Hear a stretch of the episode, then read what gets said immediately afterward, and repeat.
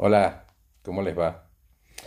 Cuando Luis esta mañana escuchó el audio de Luisa sobre la toxicidad de las organizaciones y vino luego, me preguntó, entonces, ¿estamos frente a una crisis de conformismo?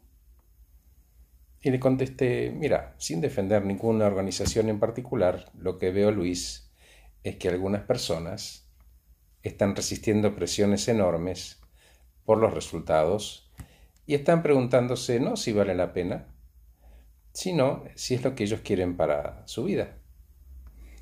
Dicho esto, del otro lado hay otro grupo humano que está muy alejado de este esquema y apuesta a sobrevivir a como de lugar, despacito y en silencio, construyendo su carrera.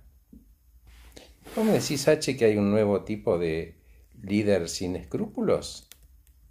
Luis, no sería tan tremendo. ¿Por qué meter escrúpulos y principios? ¿Y cuáles serían? En todo caso, habrá que definir cómo se van a hacer los negocios en los próximos 20 años, o te diría en los próximos 10, porque a esta velocidad.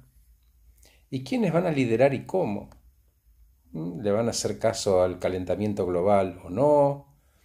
Hay muchos temas. Ah, me dice Luis, entonces hablamos de algo mucho más profundo.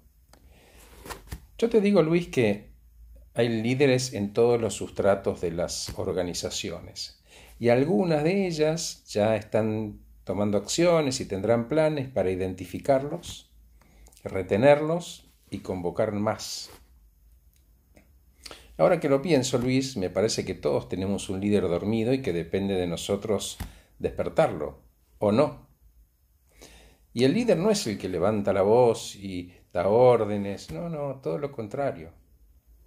El líder es humilde, pregunta, es práctico y es sanamente pícaro y curioso. ¿Cómo quién? me dice, me pregunta Luis. Digo, mira, hoy leyendo un artículo apareció esta noticia. Hay una chica que se llama Marian Ávila, es una modelo, entiendo que es española, y tiene síndrome de Down. Ahí tenés un ejemplo. Se fijó un propósito y las otras la ven desfilando en Nueva York en la Semana de la Moda. Toma mate.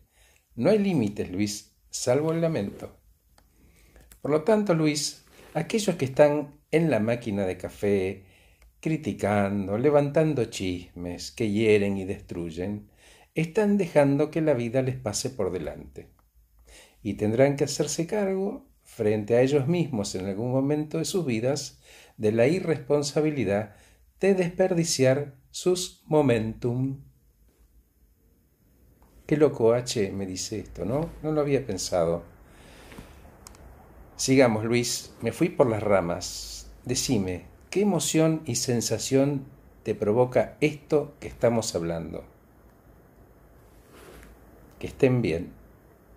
Gracias por escucharme.